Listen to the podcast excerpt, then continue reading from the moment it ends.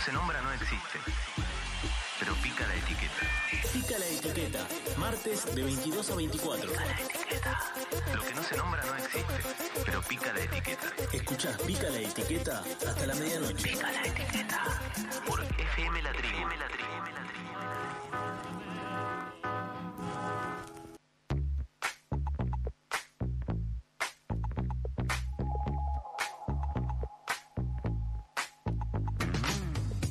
Buenas cortinas, siempre en Pica la Etiqueta. Las elegimos con, con mucho criterio, porque ¿Vos te das cuenta cómo te lleva esto? Espero que se escuche del otro lado. Si tienen alguna sugerencia, si nos quieren decir, suban la cortina, Vengan nos mandan, vengan de a una primero. Primero. Y nos mandan un mensajito al 11 31 26 088 7 y se lo haremos llegar a quien corresponda. Mati, Mati. Mati Eh, papacito. Bien, eh, Nicolás Castro, me encanta que estés acá y me lindo. encanta poder presentar nuevamente la columna de redes al aire. Así es, otro espacio aquí de redes al aire, el espacio de redes sociales, de tecnología y sobre todo eh, donde últimamente le estamos dando espacio a, la perso- a personas detrás de cuentas virales, cuentas conocidas, cuentas de nicho y sobre todo a personas detrás de eh, cuentas que nos dan contenido de utilidad. Eh, vamos a hablar en línea telefónica con Manu Postis, programadora web que en su cuenta Peperina Dev Dev con B corta por Developer. eh, Ah. Sube tips y resúmenes de programación. Y también es compañera aquí de la casa porque está en el programa Pasados por Alto, aquí los martes con su mirada tecnológica. Eh, sin más preámbulos, Manu, buenas noches. Aquí Nicolás y todo el equipo de Pica la Etiqueta te saluda. Hola, buenas noches, ¿cómo están? ¿Qué tal? Bueno, un placer, gracias por la onda, por estar acá aunque sea un ratito de forma telefónica. En principio, agradecerte por el tiempo y también felicitarte por todo el laburo que haces en esta cuenta con más de 43 mil eh, seguidores. Pero más allá de seguidores, más allá de engagement y más allá de rendimiento de publicaciones, lo que nos interesa saber es cómo surge esta faceta tuya, cuáles son los orígenes de Peperina, cómo llegaste a esto que estás realizando y por qué también, por qué Peperina. Bueno, eh, gracias, gracias por la invitación. Eh, surge medio como de la nada. A mí me gusta, me dedico a lo que es eh, programación, pero anteriormente me dedicaba a todo lo que es eh, diseño. Entonces, cuando me dedico Ah, de lleno a programación y dejo lo que es diseño, le pongo más onda a mis resúmenes universitarios. y a partir de una compartida entre compañeros es como, che, ¿por qué no los empecé a subir? Y los empecé a subir y como que tuvieron muchos seguidores. Hoy en día ya me lo tomo muy en serio y es algo que disfruto un montón hacerlo. Pero bueno, surgió como medio de la nada. El nombre es solo por el álbum de Sui Generis, eh, perdón, de Girán, Claro, sí, eh, sí, por sí. mi amor a Charlie García. Nada más que por eso. Pintó esa, me, me encanta, me encanta. Y contame un poco, Manu, sobre... Nada, veo que subís constantemente tips, información y lo que se dice contenido de calidad. ¿Cómo te manejas para generar contenido más, teniendo en cuenta que me decís recién que eh, te lo estás tomando mucho más en serio y eso se nota? Sí, la verdad es que intento devolver un poco lo que me dio a mí el internet. Eh, cuando yo Ah, arranqué mira. utilizaba y consumía muchísimos creadores de contenido, pero la mayoría eran españoles y la realidad es que hay muchas diferencias entre el mercado laboral de España que el mercado laboral argentino. Entonces, bueno, Latinoamérica en un punto eh, pensaba como poder brindar esa parte que, que al menos yo necesité y es, un, es literal organización. Cuando lo disfrutás, siento que te cuesta menos porque, bueno, disfrutás hacer el, el paso, pero sí, es organización y entre puchitos y entre ratitos y muchos fines de semana poder armar el contenido capaz más semanalmente y que en la semana te quede algo más tranqui para hacer. Claro, Manu, y dentro de todo este contenido, eh, ¿a qué le estás dando bola últimamente? ¿Cuál es el panorama actual de esta movida tech? ¿Qué tendencias le estás dando ojo y qué tendencias también le sugerís que observen los oyentes que no te conocen todavía? Bueno, esta, parte del año eh, hay muchas conferencias de muchísimos, eh, bueno, de la de Apple, la de Google, eh, la de Figma que surgió esta semana, muchas conferencias con todas las actualizaciones nuevas. Esto se está hablando un montón porque, bueno, hay que adaptarse, pero lo que son tips para arrancar a lo que sea eh, programación y tips en lo que son los diseños UX. Que siento que al mundo web le falta un montón de diseño UX y de experiencia del usuario Bien. y creo que esos tips a la gente le copa mucho porque son pequeñas cosas que de verdad cambian tu página o tu aplicación, lo que quieras hacer eh, la hacen muy distinta. Bien. Y mejor, Eh, obviamente. Manu, yo eh, eh, hablo desde mi escaso conocimiento, vos me corregirás en vivo, no hay problema, pero el desarrollo web es en definitiva ese codeo que permite generar una página web. Ahora hay otras opciones, obviamente mucho más simples, pero ¿cómo, para el oyente que no conoce tanto, qué sería el, el UX y el UI? En breves palabras. Bueno, el, el, sí, el UX y el UI no necesariamente tiene que ver con código. Ok, Eh, el, el UX es un user experience, es decir, la experiencia del usuario, que se va a ver absolutamente todo lo que es la arquitectura y la estructura de la página. Por ejemplo, siempre que querramos cerrar algo, vamos a tener la X arriba a la derecha. Nunca la vamos a tener en el medio. claro. Entonces, esos patrones que el ejemplo. usuario ya conoce y que necesitamos darle como brindarle una experiencia útil, lo vamos a tener que repetir en nuestra página web. Es como un ejemplo. Claro, Creo que se me entiende. Un ejemplo que yo he dicho en otras columnas es que, claro, constantemente se realiza una inversión en lo que es el marketing, en lo que es la imagen, pero el UX y el UI nos viene a enseñar que, por ejemplo, cuando uno está por leer los términos y condiciones, que esté puesto de una forma tan incómoda o de una forma tan eh, amontonada o achoclada, por así decir, es también una forma de, de decirnos que no les interesa desarrollar el UX UI en algunas partes. Claramente, a ver, todo va en un punto Claro. relacionado al negocio y a lo que el dueño de la plataforma quiere que hagamos con su plataforma.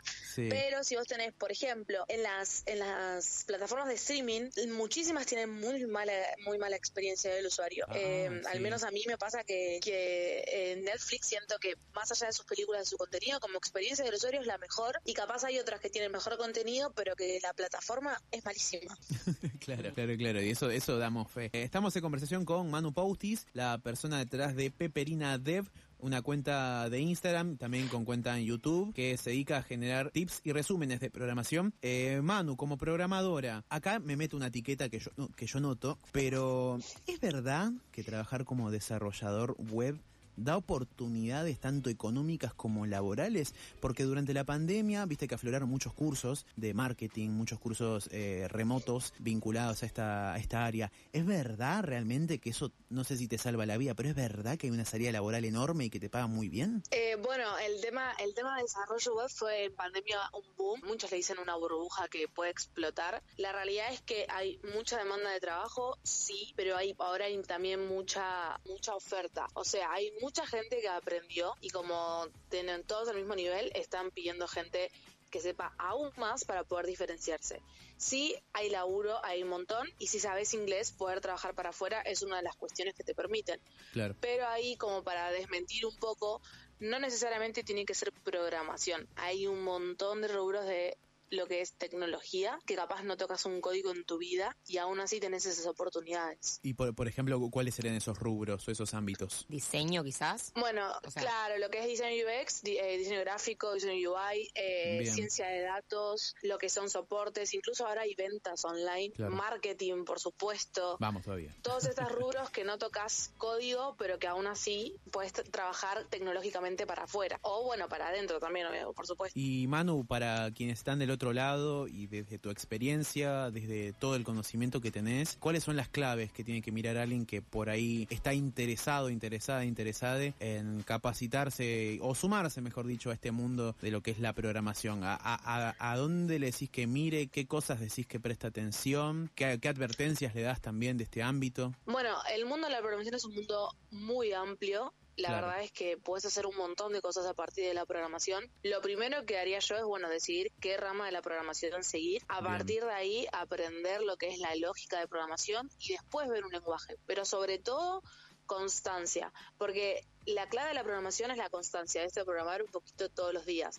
Porque es práctica y no se está acostumbrado, al menos en Argentina, a que todos los días se tengan que hacer algo un poquito. Es el hábito. Claro. Entonces, la constancia es lo que te va a hacer diferente, porque te va a hacer aprender todo bien y te va a dar más ganas de seguir aprendiendo, por supuesto. Y si tenés la chance de aprender inglés, obvio aprender inglés. Claro, importante el, el inglés porque, claro, el, el coding, el codeo, tiene mucha terminología en inglés. Solo una vez tuve un acercamiento a eso y dije, no es lo mío, y después me orienté a otras cosas. Eh, bueno, estamos ingresando ya en la etapa final de esta charla, Manu. Desde ya muchas gracias por tu tiempo. Cuéntame un poco del sector tech en el que vos eh, estás metida. Eh, ¿Es un sector feminizado? Eh, contame un poco de, lo que notás en tu ámbito laboral y en lo que notás en otros colegas. Bueno, en el sector tech, la tecnología y to- todos los avances tecnológicos, la mayoría son hechos por mujeres, eh, fueron descubiertos por mujeres y hay muchos avances que se hicieron a partir de mujeres, pero a partir a lo largo de la historia, los hombres fueron tomando parte de este mundo por cuestiones de las sociedades, no porque la culpa sea del hombre, sino por la sociedad en sí, eh, y la mujer empieza a perder un poco de protagonismo. Hoy en día la mayoría es hombre, por supuesto, hay ambientes machistas como en todos lados. De mi persona lo único que puedo decir es que por suerte no me tocó al menos en el ámbito laboral donde estoy trabajando hoy en día, si bien soy la única mujer del equipo porque se sigue manteniendo esto de los porcentajes entre hombres y mujeres, no logro sentirme como no sé, eh, inferior o, o diferenciada o, o alguna cuestión de discriminación por ser mujer.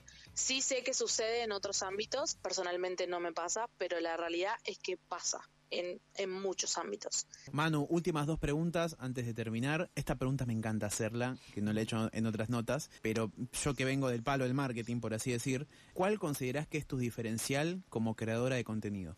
Em, ¿Qué pregunta? En vivo. bueno, creo que creo que ser mujer es un diferencial. Hay muy pocas mujeres hablando del tema y creo que hablar tanto de, de lo que es programación y lo que es diseño UX, mezclar es- ese mundo, creo que poca gente lo hace. Y lo haces muy bien, muy es un mundo didáctica. que es necesario que se mezcle. Sí, sí, sí, muy, muy, muy didácticos tus reels. Eh, realmente invito a quienes están del otro lado a, a que te sigan en arroba peperinadev. Y por último, ahora sí, Manu, ya eh, te, te dejamos en paz. Sé que venís de cursar o venís de una jornada intensa. Eh, nosotros nos llamamos pica la etiqueta por todos esos rótulos, por todas esas cosas que nos molestan, que nos inquietan, que un poco también nos joden. ¿Qué etiqueta le pica a Peperina Dev o a Manu Postis, mejor dicho?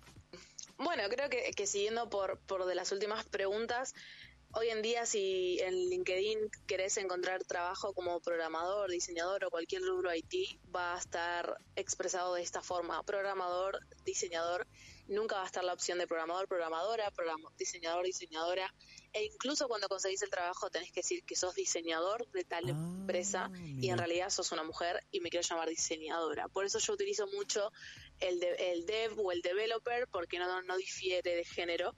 Me parece que es una etiqueta que me molesta porque no soy programador, soy programadora. Entonces eh, suelo utilizarla cuando puedo. Pero es una etiqueta que en las ofertas más formales de las empresas más grandes los llaman como programador o diseñador en los ejemplos. Entonces creo que son etiquetas que, que me pican.